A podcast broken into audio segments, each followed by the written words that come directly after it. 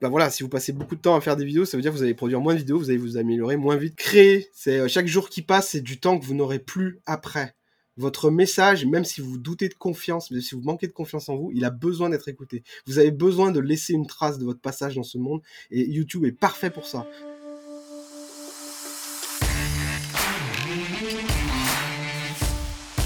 Bienvenue dans Les Créateurs Vidéo, le podcast. Aujourd'hui, j'ai le grand honneur de recevoir Jean-Yves Ponce. Salut Jean-Yves. Salut. Alors, Jean-Yves, tu es tout d'abord un spécialiste de la mémorisation et de la concentration. Tu publies des vidéos sur YouTube depuis plus de 10 ans maintenant et tu as commencé avec des défis de mémorisation, comme par exemple apprendre 1000 décimales de pi ou mémoriser le plan du métro parisien.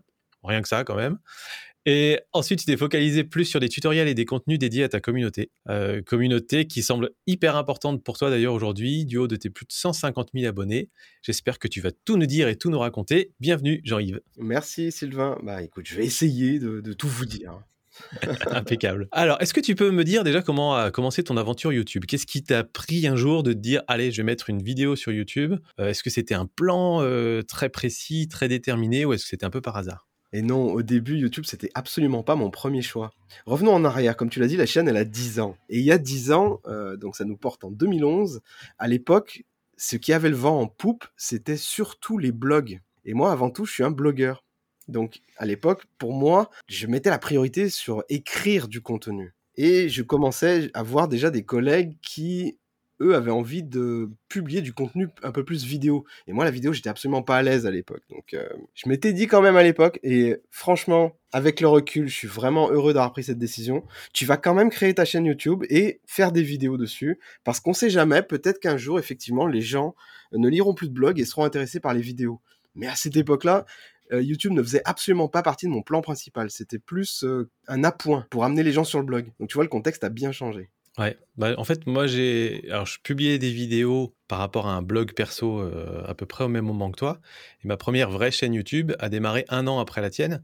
Mais il faut quand même bien se souvenir, pour ceux qui nous écoutent, qui n'étaient pas euh, sur YouTube ou qui n'étaient pas créateurs il y, a, il y a 9 ou 10 ans, qu'effectivement, l'environnement n'était pas du tout le même. À l'époque, la norme, c'était d'écrire des blogs. Euh, et puis publier des vidéos euh, avec une, euh, on va dire une vraie, un vrai contenu éditorial et pas simplement une petite vidéo d'illustration pour un article de blog, ça se faisait pas beaucoup. On était entre guillemets un peu des pionniers et surtout c'était pas du tout pratique. Il y avait, il y avait plein de galères techniques. L'interface n'était pas, était pas extraordinaire. Enfin, il y avait et puis il y avait pas beaucoup de vues sur les vidéos. C'était très différent d'aujourd'hui. On n'avait pas forcément beaucoup d'exemples à suivre. À part, il y avait Norman Cyprien et, et voilà quelques quelques créateurs comme ça, mais quand tu crées du contenu hyper spécifique sur une niche, en fait, c'était absolument impossible à cette époque d'imaginer qu'on puisse développer une audience et ensuite vivre de sa chaîne YouTube quand on faisait pas des blagues dans sa chambre, quoi. Et, donc, ça demandait effectivement un certain courage et un certain culot de se, de se lancer. de se lancer en vidéo en fait et je vais me permettre de creuser un peu plus encore la question pourquoi tu es sorti du coup de ta zone de confort? Parce que à l'époque, les blogs, ils étaient loin d'être en train de disparaître quand même. Il y a dix ans, c'était vraiment euh, au top de la forme des blogs. Euh, tu vois, quelques années après, on peut comprendre des blogueurs qui disent ouais, bah là, j'ai de moins en moins de vues sur mon blog. Et puis je vois des exemples qui marchent bien sur YouTube, donc je m'y lance. Mais il y a dix ans, fallait quand même. Euh, enfin, tu vois, tu as, quand même tenté un coup. Comment tu as, as, pris ta décision? Est-ce que tu as eu une période où tu as fait blog et vidéo en même temps? Oui, oui, dès le début, en fait même si j'avais une grosse priorité sur le, blog, je me suis écouté moi-même en, fait. En tant que consommateur de contenu sur Internet, qu'est-ce que moi je vais regarder? Est-ce que je vais lire des articles ou est-ce que je vais euh, visionner des vidéos? Et en fait, si je voulais être honnête avec moi-même, je regardais un petit peu plus de vidéos parce que c'était un peu plus attrayant pour moi. Je me suis dit, si moi j'éprouve ça, en tant que consommateur, il est possible que d'autres l'éprouvent aussi. Donc, ce serait une grave erreur de rester campé sur mes positions euh, soutien mordicus à faire du blog et rien d'autre. Donc, euh, j'ai gardé l'esprit ouvert et je pense que ça, c'est une qualité quand tu es dans un monde comme Internet ou que tu as une chaîne YouTube ou quoi que ce soit. Être ouvert et à l'affût de ce qui se passe et de ne pas rejeter tout d'un bloc. Donc, ça, euh, bah avec le recul, encore une fois, je suis, content d'avoir pris cette décision de, de, monter ma chaîne YouTube, même si au début, elle était assez modeste. Hein. Enfin, on va pas se mentir. Hein, euh, les, mes caméras étaient attachées sur des balais. Euh, j'avais pas de trépied parce que bah, euh, peut-être je m'en fous, je suis pas pro, donc c'est pas la peine que j'ai un trépied. J'avais un vieil appareil. un vieux caméscope, enfin bon, c'était vraiment horrible de tourner avec ça, mais quand même, je me suis lancé dans l'aventure et voilà, je pense que ce qui a été vraiment décisif, c'est de m'écouter. Qu'est-ce que, en tant que consommateur, qu'est-ce que je fais? Bah, je regarde des vidéos aussi. Je fais pas que lire des articles. Et voilà comment ça, comment j'ai pris la décision et je m'y suis tenu. D'accord. C'est euh, ouais, c'est hyper important. Et, c'est très dur à faire, je trouve. Quand on est dans une zone où on se dit, bah non, moi j'ai mon truc qui marche bien en ce moment. Même aujourd'hui, on a des chaînes YouTube, on a notre fonctionnement, nos habitudes, on a notre communauté, mais il y a peut-être un truc qui est en train de naître à côté, qu'on n'est pas tellement en train de voir. Et plus on progresse en âge aussi, plus on se dit qu'on a, enfin, on a de moins en moins de chances de voir les opportunités arriver parce que justement nos habitudes de consommation sont plus plan-plan qu'avant, où on sautait sur la dernière mode, etc. Est-ce que tu vas régulièrement voir des vidéos sur TikTok? Est-ce que tu est-ce que tu as essayé, euh, comment ça s'appelle le, truc, tu fais des conférences, des salons audio là euh? Ah euh, oui, on s'en souvient même plus tellement ça. ça a monté, c'est monté, c'est redescendu aussi vite. c'est pas grave, le nom. Clubhouse. Clubhouse, super, merci. Enfin voilà, il y a des, c'est ça qui est compliqué, je trouve aujourd'hui, c'est parce qu'il y a plein de, de plateformes qui se lancent, il y a des trucs qui sont hyper tendances. Et est-ce qu'il faut vraiment mettre toutes ces billes dedans, genre Clubhouse au moment où c'est sorti Est-ce qu'il fallait y aller à fond, créer des salons, une communauté, un machin Alors qu'il y a quand même trois chances sur quatre pour que le machin, trois mois après, et puis personne n'en parle. Euh, mais en même temps, il y a un bénéfice pour ceux qui arrivent sur la plateforme en premier, si jamais la plateforme perdure. Et, donc voilà, moi ce que j'essaye de faire aujourd'hui, peut-être tu fais la même chose aussi, c'est essayer de voir chez les gens autour de moi, euh, notamment les plus jeunes, quelles sont leurs habitudes de consommation aujourd'hui Est-ce qu'ils continuent de regarder des contenus longs sur YouTube? Euh, Aujourd'hui encore, oui. Euh, en tout cas, dans mon entourage, je, le constate. Mais ils mixent ça en fait avec d'autres choses. Là où notre génération à nous, quelque part, elle peut quasiment regarder 100% euh, du YouTube, un peu de télé ici, un peu de Netflix là, et un peu de et, éventuellement un peu de Twitch, en gros. Hein. la génération d'en dessous, ils mixent vachement plus. ils sont presque 50% Netflix, 30% euh, YouTube et 20% TikTok, quoi. En gros, tu vois, je, en termes de temps, de temps passé sur les plateformes. Et, voilà, il faut, faut, surveiller un petit peu les nouvelles tendances et ça devient de plus en plus difficile, je trouve. Euh, et est-ce que à l'époque tu vivais déjà de ton blog euh, Est-ce que c'était ton activité principale ou est-ce que c'était un truc de loisir Et, est-ce que d'ailleurs aujourd'hui tu vis de tes activités internet aussi? Ok, donc il y a trois questions. Hein. On va commencer par la première. Euh, est-ce que je vivais dans ma, euh, du blog en 2011 Non, bien sûr que non. En revanche, quand j'ai créé le blog, tout de suite, j'avais une optique de vivre un jour de mon blog. D'accord. C'est, ça, ça a tout de suite été euh, l'esprit dans lequel j'ai monté le blog. Il fallait qu'à un moment, ça débouche sur quelque chose qui me permette d'en vivre un jour. Donc ça n'a pas été fait en 2011 ça c'était pas deuxième question c'était pas mon activité principale j'étais salarié d'accord tu faisais quoi? J'étais salarié donc je, suis quelqu'un de très prudent et avant de lâcher mon boulot ça m'a pris des ça m'a pris des années donc euh, ça a été une activité annexe mais que je voyais comme un, un boulot à part entière donc j'avais deux boulots en fait pendant des années mmh. Et euh, je m'en sortais très bien en fait, parce que quand t'es passionné, pensez pas, quand t'es passionné de ce que tu fais, finalement, euh, tu, tu sens pas vraiment la fatigue et tu vois pas vraiment les heures passer. Donc ça, c'était pas vraiment un problème. J'ai vécu euh, de, mon activité depuis 2012, fin 2012, début 2013. La sortie de mon premier livre, ça coïncide un peu, qui a été ben, très bien accueilli et qui a apporté des, revenus récurrents et stables pendant longtemps jusqu'à ce que je sorte le deuxième, puis le troisième, etc.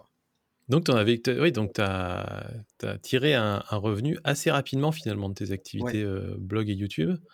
Euh, enfin, en support, on va dire, de ton activité de, d'écrivain. C'est mmh, ça? Oui. Euh, et, aujourd'hui, euh, enfin, on, va, on va y arriver, on va y arriver après, en fait. Mais on va repasser sur la question 4 d'abord. C'était quoi ton job à l'époque? J'étais fonctionnaire. J'étais bibliothécaire dans une école d'art. Ok, ok, d'accord. D'où le, le lien avec les livres, peut-être? Donc, je côtoyais pas mal d'artistes et moi, j'étais absolument pas artiste. Donc, c'était un boulot qui te, qui te passionnait ou, ou c'était alimentaire, quoi? Euh, passionné. Euh, ouais, j'ai bien aimé ce, boulot. C'était absolument pas une corvée d'aller au boulot euh, pendant toutes ces années. Hein. D'accord. C'est juste que justement, avec les amener, c'est juste que justement, tu vois un peu le, truc, hein, la phrase là, tu vois la phrase de l'écrivain, c'est juste que justement. non, mais le truc, c'est que avec les années, j'en avais fait le tour du boulot et j'avais besoin de plus en plus de temps pour potion de vie. Donc là, il fallait que j'ai commencé par prendre un 80%, puis un 60%, puis après j'ai tout lâché. Mais il m'a fallu des années pour faire ça. Hein. D'accord, d'accord. C'est très drôle, je, dis ça pour les auditeurs, mais on a, euh, on a énormément de points communs, même si on ne le savait pas avant. je, je, pense, je sais pas, je pense pas que toi tu suivais mon contenu. Moi, je suivais pas ton contenu avant que. Si, je l'avais déjà vu. Ah ok.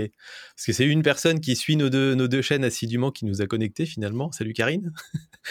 et, et, en fait, euh, ouais, on est de la même génération, on a, on a les mêmes références, on a, on a le même bureau qui monte et qui descend. Là, tu me dis la façon dont tu me parles de ton de ton boulot, c'est la façon dont j'ai un peu toujours considéré mes boulots aussi quand j'étais salarié. Mmh. J'aimais beaucoup les, jobs dans lesquels j'ai travaillé, je m'y épanouissais, etc. Mais en fait, au bout d'un an et demi, deux ans, en général, j'avais fait le tour de la question, j'avais besoin d'un truc en plus. Donc, soit je changeais de boîte, soit j'avais envie de lancer une activité moi-même, en fait. Et donc, ça s'est fait comme ça. Et quelque part, l'activité autour de YouTube et de bah, qui tourne autour de, de, nos passions finalement. Je sais pas si c'est ton cas, mais moi, c'est une des premières fois où c'est une activité qui me lasse pas au bout de deux ans. Parce que j'arrive à renouveler, tu peux te renouveler, te réinventer, faire des choses différentes dès que tu te lasses un petit peu. Et en fait, c'est à toi de faire évoluer ta, pratique pour que ça, reste, super cool à faire et que ça reste hyper, intéressant. Mais c'est vrai que voilà, moi, je me considère pas faire partie de ces gens qui ont, euh, qui ont tout fait pour quitter le salariat parce que c'était horrible et qu'ils traînaient les pieds pour aller au boulot, etc. Euh, pas du tout. Euh, voilà, je, je, me retrouve un petit peu dans ton histoire là-dedans aussi moi j'étais comme toi, hein, euh, c'était pas la corvée d'aller au boulot et euh, ben, quand tu crées ton activité, moi ça fait enfin, du coup maintenant ça fait 10 ans quoi. Euh, c'est intarissable. Tu peux, tu peux créer du contenu limite à l'infini parce que tu fais des recherches, tu lis beaucoup, tu te documentes, tu évolues dans tes façons de faire, de travailler, etc. J'ai commencé sur la mémoire pure, après je me suis orienté un petit peu vers la concentration. Euh, la productivité. Donc, c'est des choses qui. Tu ajoutes des cordes à ton arc et en même temps, tu gardes ta communauté, elle grossit. Euh, enfin, tu débarques sur d'autres plateformes pour commencer de zéro, etc. Donc, c'est très riche. C'est euh, infini. Ouais. Et ça entretient, ça entretient ton intérêt aussi. Est-ce que c'est pour ça d'ailleurs que tu es passé de la mémorisation vers la productivité? C'est parce que tu pensais avoir fait un peu le tour des sujets mémorisation? Ou c'est pour des raisons peut-être plus stratégiques en disant que ça allait toucher plus de monde? Pourquoi tu as, fait le shift comme ça? En fait, c'est venu naturellement. C'était un peu la suite de la réflexion de la mémorisation. Les gens avaient une mauvaise mémoire, donc je leur ai proposé un produit pour soigner leur mémoire, un livre. Et après, je me suis rendu compte que les gens, ils, procrastinaient un peu pour mettre en, application les conseils du livre. Donc, je me suis orienté sur la concentration. C'était logique, quoi. pour moi, c'était pas, pas stratégique, mais il y a quand même une deuxième, un deuxième filet ce qui est apparu, en fait, un deuxième une deuxième phase qui est apparue, c'est quand effectivement, au bout d'un moment, au bout de 7-8 ans, tu fais que de la mémoire, euh, tu commences à avoir fait un peu le tour des grandes thématiques du sujet. Objectif rempli, tu es vu comme monsieur mémoire en France, en gros, mais tu commences à éprouver une certaine lassitude de ton contenu, même si tu l'as traité sous plein d'aspects, tu as envie de faire un petit peu autre chose, et donc petit à petit, tu commences à proposer d'autres choses. C'est là, c'est le point qui est un peu stratégique, parce que est-ce que la communauté va te suivre quoi? Justement, tu parles de la communauté et tu viens de dire un truc qui m'a fait tiquer. Tu m'as dit, euh, quand j'ai sorti mon livre, les gens euh, procrastinaient et n'arrivaient pas à appliquer euh, les conseils que je donnais sur la mémoire. Comment tu sais qu'ils appliquaient pas Parce que quelque part, quand tu vends un livre, les gens, ils l'achètent, ils, font ça dans leur coin. Est-ce que tu avais déjà une communauté à ce moment-là et que tu as été des feedbacks dans ta communauté? Comment tu as ce lien en fait finalement? Parce que ça, s'applique même à des personnes qui n'écrivent pas des livres, n'importe quel youtubeur qui veut un peu avoir un impact sur la vie des gens. bah, comment on fait pour mesurer cet impact, voir si ça marche, si c'est efficace ou pas, et comment on peut les aider à, bah, passer à l'étape d'après quoi? Deux grandes choses. Effectivement, j'avais déjà une communauté à cette époque-là, puisque c'est la communauté elle-même qui m'a poussé à écrire le livre. Sinon, jamais, jamais j'aurais écrit de livre, en fait. Jamais je me serais senti légitime. Deuxième chose, c'est euh, en les rencontrant sur les salons du livre, en vrai, dans les feedbacks, etc. Euh, ils te parlent, les gens, ils te disent euh, Ouais, mais j'aime bien ton livre, il est génial et tout. Ah ouais, c'est quoi ton exercice préféré? Bah, je sais pas, je les ai pas encore fait. tu as ce retour pendant une fois, deux fois, dix fois, vingt fois. Tu te dis qu'il y a un moment, il y a quelque chose qui pêche. Alors au début, tu te dis Tu as mis trop d'exercices. C'est pour ça qu'ils les font pas. Mais en fait, tu te rends compte que ce que les gens veulent, c'est pas forcément tout de suite régler les problèmes de mémoire en faisant des exercices. Ce qu'ils achètent en achetant ton livre, c'est un bout de toi, créateur de contenu. Et ça, c'est très important et je ne l'avais pas compris à l'époque. Mais euh, n'empêche que c'était un autre problème à force de discuter avec les gens. Je me suis rendu compte qu'ils n'arrivaient pas non plus à réaliser ce dont ils avaient vraiment envie. quoi. La procrastination en 2011, c'était pas un mot super à la mode comme maintenant où tu l'entends partout. Quoi. Procrastination, la plupart des, enfin, beaucoup de gens ne savaient pas ce que c'était. Et euh, à part les anglophones, euh, c'était un mot un peu barbare. Quoi. Ça l'est toujours un peu. J'aime pas la sonorité de ce mot, j'aime pas du tout. Maintenant, c'est un mot, bah, c'est rentré dans l'usage commun tellement tout le monde procrastine. Quoi. Mais à l'époque, moi, je voulais proposer une, une formation euh, en vidéo, justement. Tu vois, j'avais déjà évolué, c'était en 2013. en 2013, j'ai proposé une formation exclusivement en vidéo, il y avait quasiment pas de texte où là, euh, je proposais aux gens de se concentrer un peu plus et de vaincre leurs problèmes de procrastination. J'ai même écrit un bouquin sur le sujet. D'accord. Et vu qu'on est sur le sujet de la communauté, est-ce que tu peux nous dire aujourd'hui comment tu, comment tu fais vivre ta communauté? Est-ce que tu utilises des outils particuliers, des moments particuliers dans la semaine, dans l'année? Tu parlais de rencontrer des gens dans le réel. Je sais que tu fais des ateliers de, de travail en commun. Enfin voilà, j'ai l'impression que tu fais beaucoup de choses pour ta communauté et, je pense que ce serait intéressant que tu nous en dises plus. C'est mon obsession, la communauté je suis obsédé par proposer des, choses à ma communauté, par la faire vivre justement, pour euh, lui donner des, choses, quoi, pour euh, des choses utiles. Donc, euh, dans un premier temps, je propose des masterclass où j'invite j'invite des intervenants à parler de leur sujet. J'essaye d'un petit peu d'attirer l'attention ou de, de, susciter l'attrait pour telle ou telle thématique. Des thématiques qui généralement ne sont pas trop éloignées des miennes. une fois par semaine, pour les membres de la communauté, j'ai du coaching commun, c'est-à-dire que bah voilà, je prends toutes les questions et puis j'y réponds. Je fais ça le mardi, ça s'appelle Mardi Alchimie. Je propose des lives d'écriture en ce moment sur Twitch le matin. C'est-à-dire que je me filme en train d'écrire, tout simplement. Et euh, bah, ça fait un peu study with me pour ceux qui n'écrivent pas. Et pour ceux qui écrivent, euh, bah, ça les cadre, ça leur donne une, euh, une régularité qu'ils n'auraient peut-être pas s'ils étaient tout seuls chez eux. Et en même temps, je réponds pour ceux qui seraient peut-être un jour intéressés par mon métier d'auteur. Et bah du coup, ça leur, ils peuvent me poser des questions et je peux y répondre. Et comme ça, bah, susciter encore l'attrait pour une partie de mon métier. Et quelque chose que j'ai envie de développer aussi.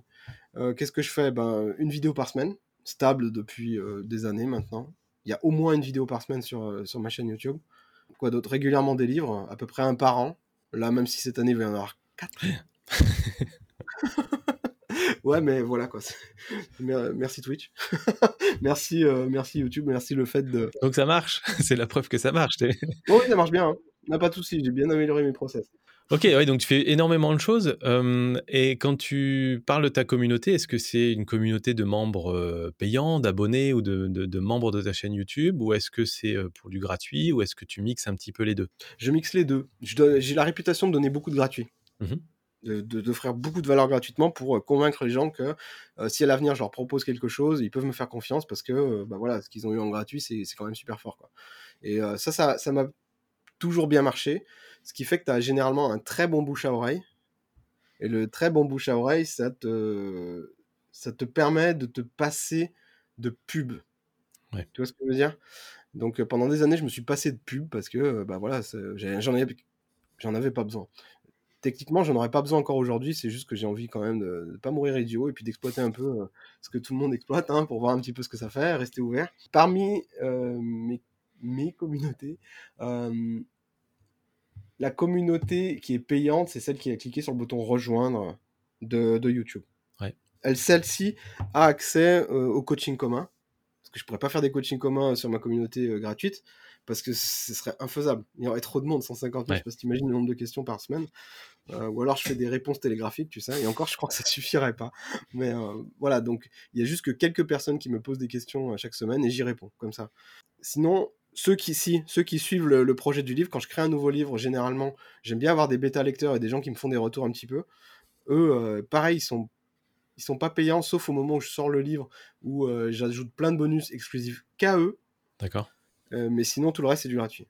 Ok, oui, donc tu fais en sorte vraiment que euh, si on veut te suivre euh, avec du gratuit, on, a beaucoup de valeur et on peut juste rester en gratuit. Mais dès le moment où on rejoint ta communauté payante, on a plein de bonus qui sont vachement plus engageants. On rentre un peu dans une espèce d'intimité avec toi, c'est-à-dire qu'on a un accès direct à toi qu'on a moins facilement en étant sur que sur le gratuit parce que ta communauté est, trop grande tout simplement. Bah, en fait, à force, à force de me fréquenter en gratuit, au bout d'un moment, tu as envie de, voir ce que je propose en payant et les gens sont pas déçus. Donc je sais pas, c'est les retours que j'en ai, donc je suis, je suis assez, euh, assez content de ce modèle et ça marche bien. Donc voilà, je suis content, ma communauté est contente, tout le monde est content. Ok, est-ce que, est que tu peux m'expliquer comment, comment ça marche tes, euh, tes séances de coaching en commun, c'est comme ça que tu les appelles? Ouais, coaching commun. Euh, ouais. Est-ce que, parce que, en fait, donc toi, tu es sur une thématique assez, euh, assez spécifique, la concentration, la productivité. Mm. Euh, la plupart des, des youtubeurs qui, qui nous écoutent ont aussi des chaînes sur un, sur un thème très spécifique et ils ont parfois du mal à se dire comment je peux euh, monétiser vis-à-vis de mon audience autrement qu'avec la pub AdSense. Euh, et j'ai l'impression que ton modèle a l'air plutôt intéressant, notamment dès le moment où la, communauté commence à se développer et qu'on a, entre guillemets, plus le temps de répondre en détail à chacun des commentaires ou chacune des questions. Donc j'aimerais bien que tu, tu rentres un peu plus dans le détail de comment ça fonctionne. Est-ce que tu as un questionnaire, un email où les gens t'envoient les questions ou est-ce qu'ils interviennent en audio directement pendant le live ou est-ce que euh, toi tu prends un temps précis dans la semaine? Comment ça marche? Je prends un temps précis dans la semaine déjà, c'est le mardi à 16h, mardi alchimie. Boum. Déjà, avec le nom de l'émission, tu peux pas te tromper sur le jour. Ouais. Et euh, après, j'envoie un post le lundi pour dire euh, Salut, mardi alchimie, c'est demain, posez-moi votre question sur ce topic. D'accord. Un post YouTube dans l'onglet dans l'onglet membre de YouTube. Dans l'onglet communauté, même si je trouve qu'il est pas très visible euh, et que je cherche à récupérer les adresses mail des gens qui ont cliqué sur le bouton rejoindre. Parce que le problème, c'est que le bouton rejoindre, euh, même si euh, même si tu payes pour soutenir le créateur, c'est pas non plus, euh, c'est pas toujours très visible, surtout si t'as plein d'abonnements. Et ça, j'aime pas trop ça de la part de YouTube. Je trouve que t'es pas assez euh, prévenu, quoi. Il y a pas un aspect. euh, la communauté, c'est juste des clients, en fait. C'est pas des, des gens que tu peux contacter. Il y a pas de réseau, de chat, etc. Quoi. C'est un peu dommage d'accord. mais c'est comme ça. Donc ils me posent les questions le lundi, j'y réponds le mardi, et ceux qui viennent se greffer le mardi, euh, qui ont des questions en live, eh ben, j'y réponds aussi. Généralement, je trouve le temps de le faire. L'émission, elle dure entre 45 minutes et 1 heure maintenant. Au début, était- c'était 20 minutes. et voilà, on répond aux questions en détail comme ça. C'est c'est- c'est quoi comme c'est quoi comme genre de questions que les gens te posent euh Oh, ça peut être. Alors là, comme tu dis, j'ai une thématique générale, ce qui veut dire que je dois faire beaucoup de travail de mon côté parce que des fois, ils ont des questions d'ordre général et des trucs ou des trucs qui sont absolument pas ma spécialité première. Euh, genre, à un moment, c'était il y a deux ou trois semaines, j'ai eu pas mal de questions autour du sommeil. Ah oui. Alors, le sommeil, on sait que ça influe sur les performances, mais euh, voilà, je devais vraiment creuser la, situ- la, la question pour, euh, pour leur donner du contenu, quoi, et les résultats des dernières études, etc. Ça demande vraiment ça demande de potasser le sujet également. Donc, euh, donc c'est bien, ça te fait évoluer en tant que créateur. Euh, mais c'est des thématiques, qu'est-ce que j'ai comme type de questions sur la productivité, sur comment faire pour... En fait, les gens euh, voient que j'utilise, moi, des méthodes, des process qui sortent un petit peu de l'ordinaire, Mhm. et euh, ils me voient les utiliser. J'ai aussi la réputation de euh, pratiquer ce que je dis.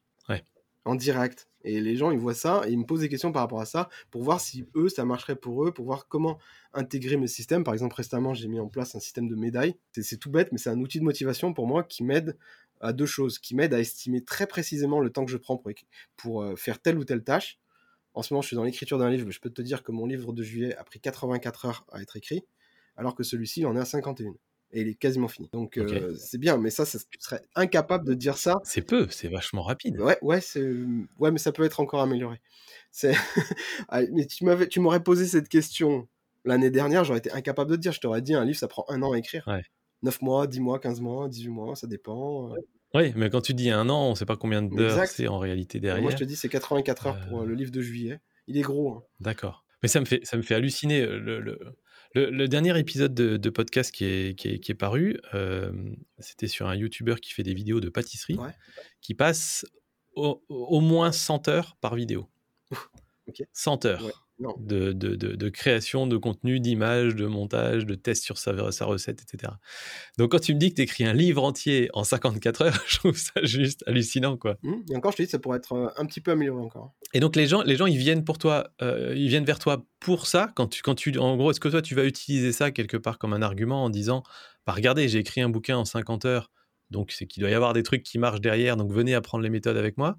Ou est-ce que tu, tu, tu t'en fais pas trop la pub et c'est quelque part seulement les gens qui te connaissent? Les gens qui sont curieux visionnent une ou deux de mes vidéos et puis dans chacune de mes vidéos, maintenant, je leur dis euh, si vous voulez bosser, si vous n'arrivez pas à bosser seul de chez vous, euh, venez me rejoindre dans la bibliothèque virtuelle. D'accord. La bibliothèque virtuelle, c'est une SAM Zoom où tu peux avoir un accès direct à moi. Tu peux bosser avec moi, tu peux voir comment je, je bosse avec, tu peux me voir questionner les gens. C'est c'est li- c'est limite du coaching commun des fois. hein, donc, euh, donc c'est- et c'est gratos. Donc c'est- plutôt intéressant. Et à force de traîner avec moi, bah, euh, moi je vais te mettre des idées dans la tête du style mais c'est génial ce que tu fais, pourquoi tu fais pas une chaîne YouTube? Ouais. Et du coup là ça donne envie aux gens. Ça, euh, ça donne envie, mais, mais je le fais même pas exprès en plus. hein. c'est pas un argument, je leur dis pas achète ma formation euh, comment devenir pro sur YouTube. hein. Ouais. Je leur dis mais c'est génial ce que tu fais, tu devrais écrire un bouquin. c'est génial ce que tu fais, pourquoi tu fais pas ci, pourquoi tu fais pas ça, et c'est quoi ta prochaine étape, qu'est-ce que tu veux faire? Et comme ça, je vais, je vais les coacher en fait, mais je fais ça naturellement. Et ça va donner des idées aux gens, ça va vraiment leur donner envie. Et euh, voilà comment tout, tout, tout part en fait. Ok. Tu me fais confiance, donc tu viens me voir en, live, tu interagis avec moi, tu vois que je suis, je suis pas quelqu'un de malveillant, donc euh, du coup, bah, tu me fais confiance. Quoi. A priori, ça marche comme ça. Ok, ça, ça, ça résonne vachement ce que tu dis parce que c'est ce que j'ai eu sur ma chaîne photo. Euh, quand j'ai développé une communauté de tipeurs, donc c'est les gens qui, qui, soutenaient la chaîne sur Tipeee, parce qu'il n'y avait pas le bouton rejoindre à l'époque, euh, qui est une communauté pareil, hyper bienveillante, on se connaît tous, on est devenus potes pour certains, etc. Euh, et, c'est drôle de voir au fur et à mesure comme ça, peut créer des vocations chez certains, en fait, d'être dans cette communauté et de se stimuler les uns les autres. Il y a, eu, dû y avoir 10 chaînes YouTube sur la photo qui sont nées depuis ce groupe-là. Euh, il y en a au moins 10 ou 15 qui sont devenus photographes professionnels et qui te disent vraiment, si j'avais pas été dans ce groupe, jamais j'aurais, fait ce truc-là. C'est que ça m'a donné confiance d'avoir d'autres gens autour qui m'encouragent, qui, euh, qui t'entraînent, etc. Et, je trouve que c'est, je vais peut-être euh, paraître un peu pompeux là-dedans, mais c'est la bienveillance qui permet d'arriver à tout ça en fait. C'est que c'est quand on est tous là pour soutenir les autres, qu'on n'est pas là pour se tirer dans les pattes, qu'il se passe des trucs un peu magiques derrière et que tu as des gens qui prennent confiance en eux et qui, osent euh, se lancer derrière. Et, je trouve ça trop cool quoi. Ah mais clairement, clairement c'est ça. Hein. C'est la bienveillance et c'est, enfin moi c'est totalement totalement désintéressé. J'ai pas de produit à vendre derrière. Quand je donne des conseils aux gens, c'est euh, c'est comment moi je ferais. Je veux dire, j'ai plein d'idées, mais j'ai pas assez de temps pour toutes les mettre en pratique. Alors quand je vois quelqu'un débarquer qui a une bonne idée, mais qui manque juste un peu de confiance en lui, c'est limite mon devoir de le pousser pour qu'il crée quelque chose, quoi. Pour le faire passer de, de, de, de spectateur de, peut-être de sa vie à un peu plus acteur et, cré, et créateur même. Donc, euh, des fois, enfin voilà, je, je les, pousse vraiment des fois. Vas-y.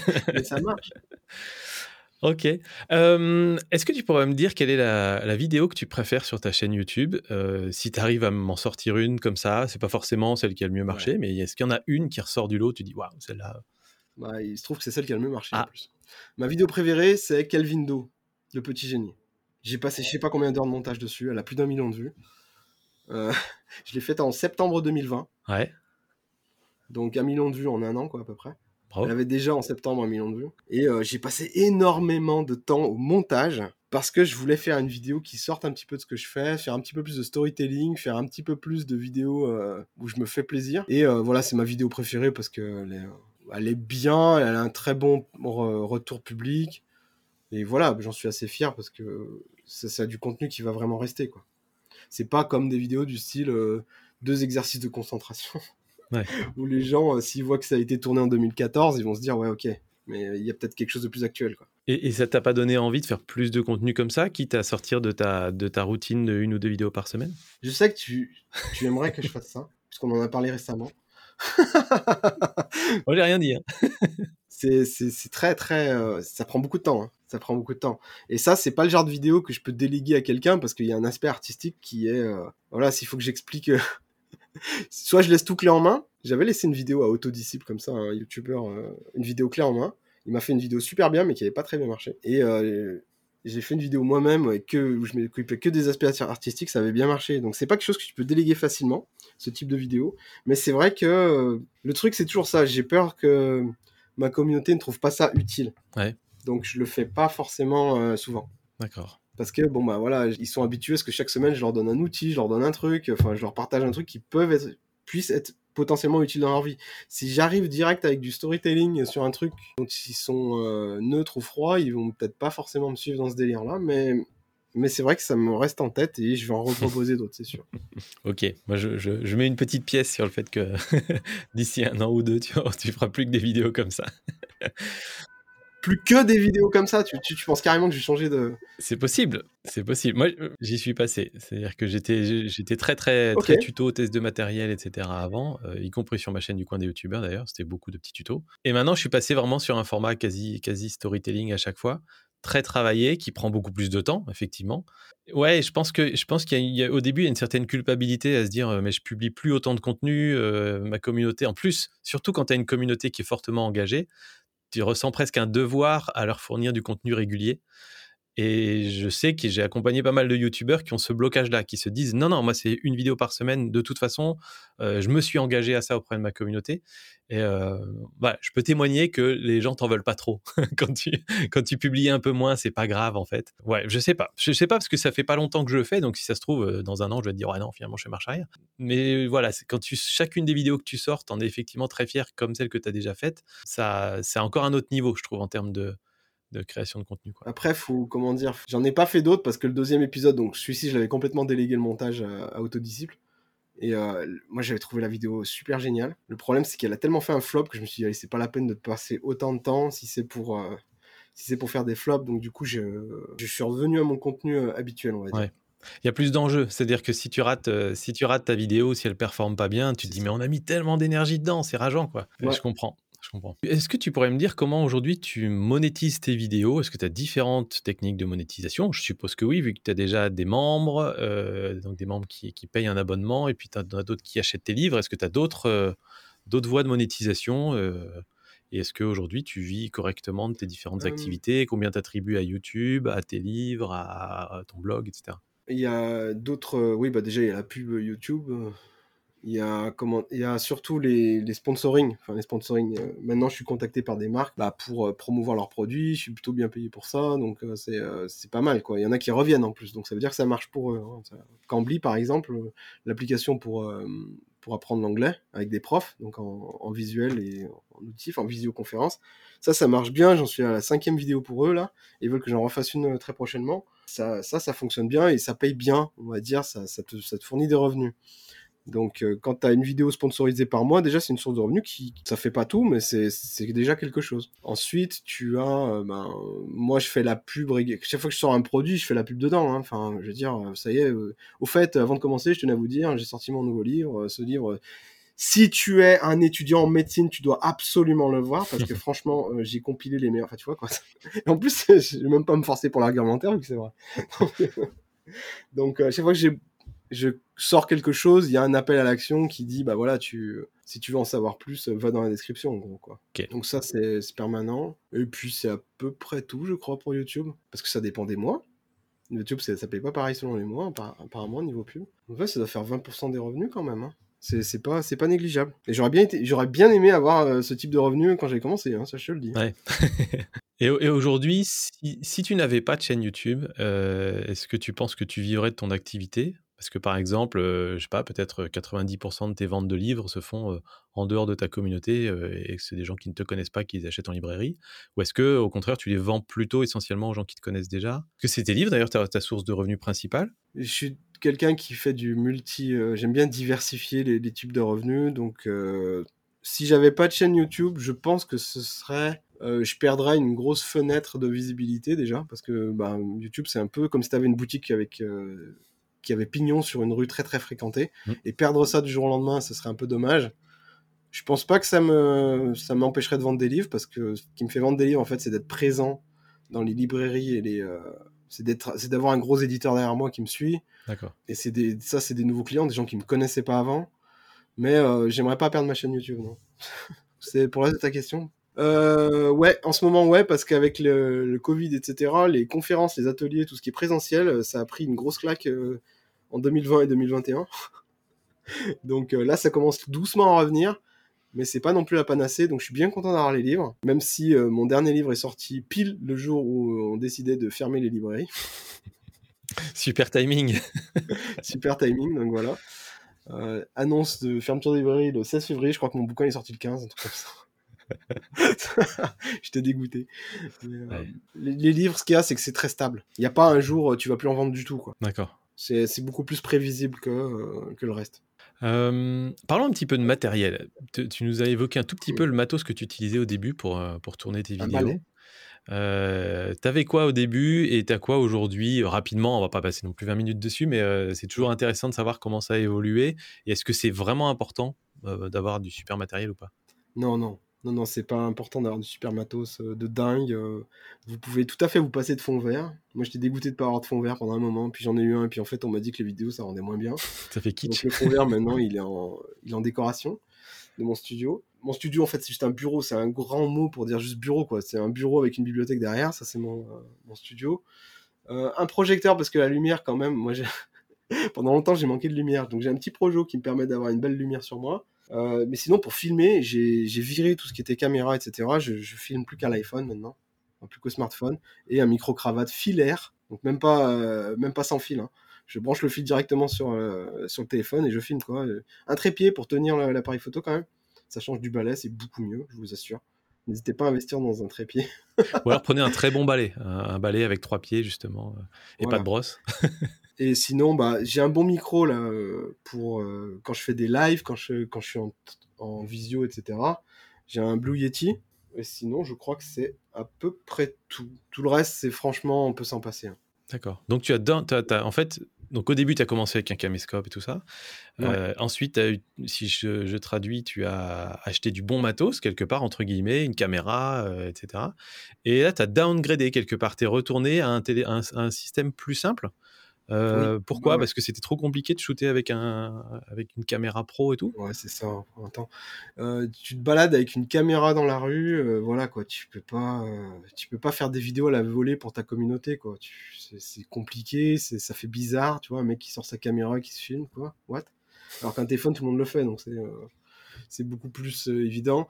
Après maintenant avec, ben, avec le smartphone, tu filmes, c'est dans le smartphone, de, ton smartphone, tu l'envoies à ton drive, et après, ça y est, tu peux commencer ton montage, quoi. Alors qu'avec la caméra, il faut que je prenne la, carte, que je la mette sur mon ordinateur, que je télécharge, que je convertisse parce que le format, c'est pas le même, et après que je peux commencer à monter, parce que si je fais pas ça, si je fais pas cette étape de conversion, le son n'est pas synchronisé avec le machin.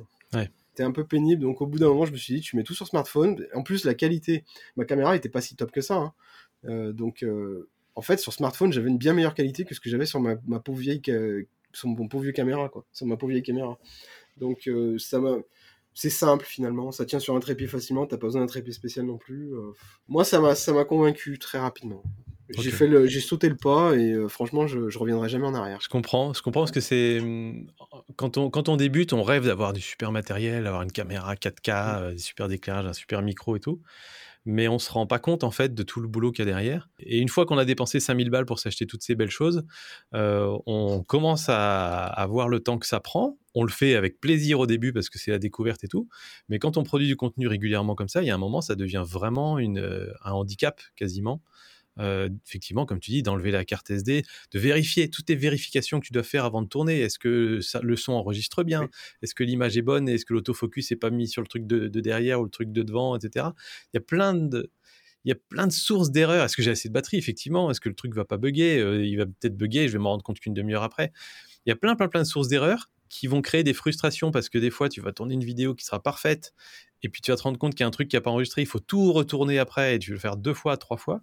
Et à force de, frustration comme ça, effectivement, il y a un moment, tu te dis, il faut que je simplifie mon setup pour, euh, parce que sinon je vais juste arrêter quoi. donc, euh, donc pour ceux qui démarrent, ne rêvez pas trop de ces super caméras et tout. C'est bien si vous voulez faire vraiment du contenu très cinématographique, limite des courts métrages et tout. C'est bien si, si, vous voulez vraiment devenir vidéaste quasiment, euh, quasiment vidéaste pro. Mais être youtubeur, c'est pas être vidéaste professionnel. Être youtubeur, c'est surtout être créateur de contenu. Et donc, quelque part, le meilleur outil, c'est celui qui est le plus simple pour vous et qui est suffisamment bon pour euh, que ce soit agréable à regarder. Quoi. Et, un, et un téléphone et un petit micro, c'est largement suffisant pour la plupart, de, la plupart des audiences, quelque part. Donc, euh, ouais, je te rejoins, je te rejoins complètement. Moi, je filme avec ma, ma super caméra, mais j'ai mis en place un système où le signal part dans mon ordinateur et donc, j'enregistre à partir d'OBS sur mon ordinateur. Je peux checker sur mon ordinateur si c'est bon. Je peux voir tout de suite quand ça bug. J'ai un retour, en fait. Et, une fois que j'ai fini d'enregistrer, mon fichier est sur mon ordinateur directement. J'ai plus ces, histoires de carte SD. Le micro, c'est pareil. C'est un micro qui branche à l'ordi. Donc, j'ai adapté le système pour que ce soit simple mais euh, mais je reviendrai plus euh, à la carte SD et au micro à part et au clap et tout ça quoi. c'est fini ça. Mais là en plus ta, caméra elle bouge pas de ton studio quoi. Bah si parce que c'est aussi mon appareil photo mais j'ai euh, j'ai un pied qui qui se qui, qui est directement sur le bureau et donc quand je reviens je mets ma caméra tac sur son pied et puis elle est à, elle est à la bonne place. Ok super. Est-ce que tu pourrais nous dire quel est le quel est le conseil que tu aurais aimé avoir au moment où tu as démarré sur YouTube? Oh, c'est dur ça. Oh, c'est vieux. Bah oui, c'est vieux, maintenant ça fait 10 ans. ou, alors, si, ou alors, quel conseil tu donnerais à quelqu'un qui veut démarrer aujourd'hui sur YouTube? Mmh, Il y en aurait plein des conseils. Je dirais quand même qu'il hum, faut passer du, temps, mais pas trop non plus dans la création. Enfin, comment dire? Je vois beaucoup de gens qui veulent se lancer sur YouTube et qui se mettent une pression pas possible à faire une vidéo hyper parfaite et tout, et que euh, soit il n'y a aucune erreur, aucun bafouillement, euh, aucun éclairage euh, pas top, aucun détail dans le machin. Enfin, ça, ils prennent tellement de temps, ils se mettent une telle pression vis-à-vis de ça que du coup, ils en finissent. YouTube, ça devient une contrainte. Et euh, ça doit absolument pas devenir une contrainte, ça doit être un moyen de fédérer, de regrouper une communauté. Et pour ça, c'est c'est important que le votre euh, tournage de vidéo soit assez fluide et rapide et euh, que vous puissiez faire des tests rapidement. Si prendre une vidéo, c'est tout de suite euh, une heure de tournage plus deux heures de, de, script plus 8 heures de montage, ça va vous faire des vidéos qui vont mettre plus de 10 heures à produire, vous allez vous essouffler. Donc c'est pas la peine, au contraire, soyez imparfait au début. Parce que le plus important, c'est les retours. C'est est-ce que vous allez pouvoir fédérer une communauté avec la thématique que vous supposez va marcher les suppositions, c'est ce qu'il y a de pire en fait. Il faut les transformer en preuves. Et pour les transformer en preuves, vous devez tourner des vidéos et les proposer. On s'en fout qu'elles soient imparfaites ou pas. Si votre message il est important, s'il est impactant, les gens vont vous suivre. Que vous soyez en train de tourner au fin fond de vos toilettes ou que vous soyez, enfin peut-être pas quand même, mais euh, que vous soyez en train de tourner dans des conditions extrêmes avec un son qui est pas terrible, euh, mais si si votre message est intéressant, s'il donne envie de vous suivre, les gens vous suivront. Vous pouvez avoir le meilleur contenu du monde si au début de toute façon personne va vous voir vous allez avoir zéro portée. Donc, euh, c'est pas la peine de passer 18 heures à faire des vidéos. Euh, passez juste un petit peu de temps et essayez de lancer, essayez de proposer des choses. C'est important d'avoir beaucoup, de faire beaucoup de tests et de proposer. Au début, c'est ça. Moi, j'encourage tout le monde à faire de l'action, faire de l'action, produire, produire, produire, faire des tests. Et on est en phase de test, on cherche sa voie au début. Et dans YouTube, c'est très important de ne pas s'épuiser dans ça. 100%, 100% d'accord, 100% d'accord. C'est la même chose que je dis, effectivement, euh, le, même argument de, toute façon, personne verra vos premières vidéos. Donc, passez pas 20 heures dessus. Euh, et, effectivement, pour moi, s'il y a une période où on doit produire beaucoup, beaucoup, beaucoup de contenu, c'est au début de la chaîne YouTube. Euh, à la fois pour, pour effectivement trouver une audience et trouver ce qui marche auprès des gens, mais aussi pour voir ce qui nous plaît à nous de faire. Et, en expérimentant plein de formats différents, on va peut-être se rendre compte après 10 vidéos qu'en fait, il y a un autre format que, qu'on n'osait pas faire au début qui nous plaît vachement plus et on va partir dans cette direction-là. Alors, les toilettes, moi, tu sais que je l'ai fait. Hein. pendant plusieurs années, j'ai tourné des, vidéos dans mes toilettes. Hein. Toutes ces vidéos du coin des youtubeurs, les deux premières années, c'était dans, dans les toilettes. Et j'ai fait une révélation un jour, j'ai fait la grande révélation de euh, le truc auquel vous vous attendez pas et j'ai montré ce qu'il y avait de l'autre côté de la caméra. Euh, mais c'était le seul endroit de ma maison où je pouvais laisser les lumières au plafond, où je pouvais insonoriser un peu la pièce et tout ça, quoi. Pratique avant tout.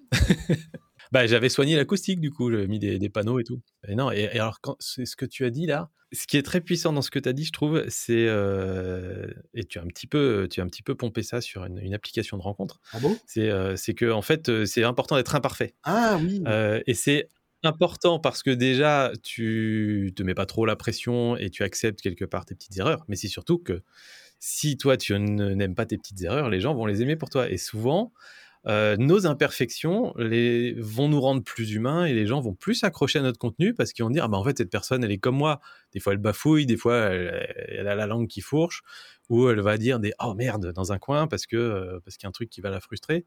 Et ça c'est ça crée une, connexion euh, émotionnel quelque part avec les gens que qu'on n'a pas quand on fait un contenu trop propre, trop journalistique, euh, où on lit un script sur un prompteur euh, de façon un peu robotique. Euh, et je pense que c'est hyper important de créer une connexion comme ça avec les gens. Et, donc, il y a même, quand tu regardes les gros youtubeurs, ils, créent artificiellement des imperfections. ils vont ils vont accentuer leurs imperfections. Lena, Lena, Lena, situation dans ses vlogs, il y a plein de petits moments où tu sens qu'elle appuie beaucoup sur le fait qu'il y a un truc qui s'est pas passé exactement comme prévu et ça la fait marrer. Et c'est ça qui fait que ça la rend plus humaine.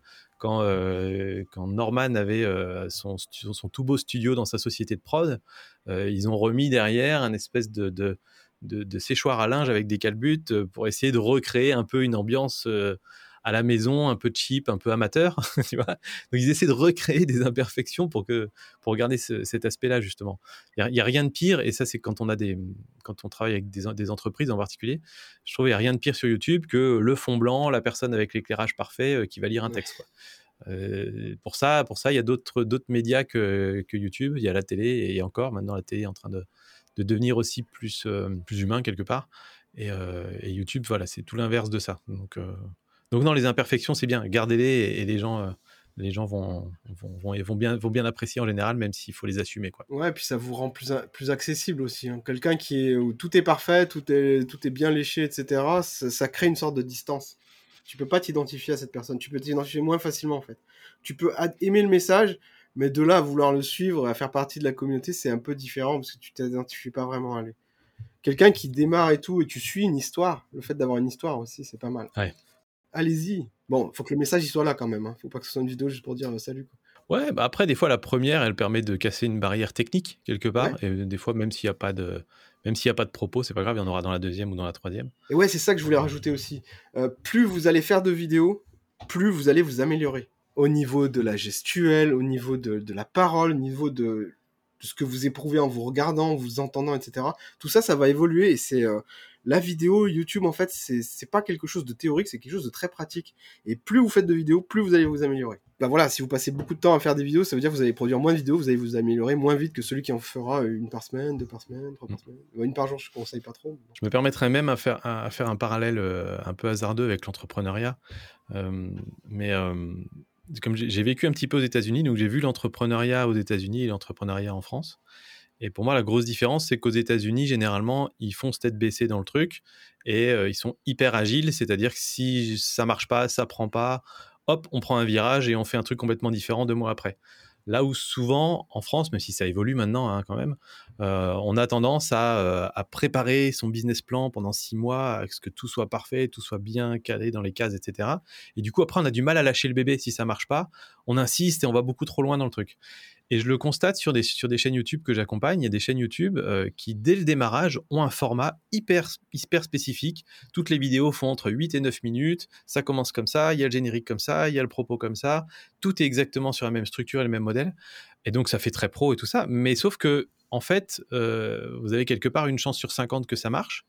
Euh, et donc, il y a des chanceux pour qui ça marche. Mais si ça marche pas, c'est très dur d'accepter de remettre en question toute sa réflexion qu'on avait faite autour de sa, de sa chaîne YouTube, euh, même si je montre les, données en face, hein, je dis regarde, les gens ils s'ennuient, ils quittent ta vidéo ou ils cliquent pas dessus, ça les intéresse pas, il faut changer des trucs.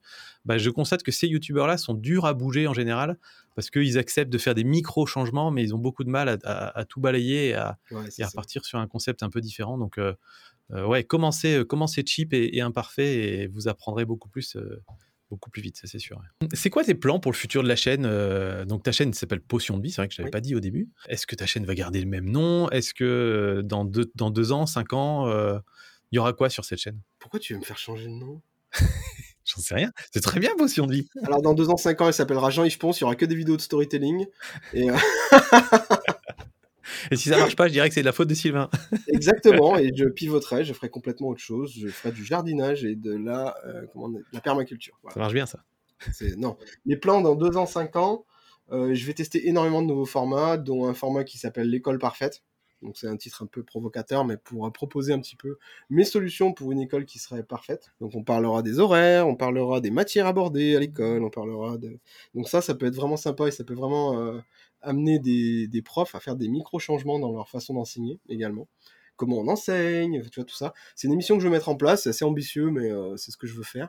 Euh, je veux faire plus de vidéos, comme euh, on a évoqué tout à l'heure, sur Kelvin Do, mais je vais en faire plus. plus de vidéos de storytelling, un petit peu pour mettre en avant, mettre en lumière sur les petits génies de demain, peut-être. Ça, c'est quelque chose que j'aimerais bien faire. développer l'aspect communautaire avec proposer toujours plus de contenu à ceux qui, qui appuieront sur rejoindre. Donc c'est quelque chose que je veux développer également sur la chaîne YouTube. Proposer d'autres lives, d'autres types de lives, une autre émission.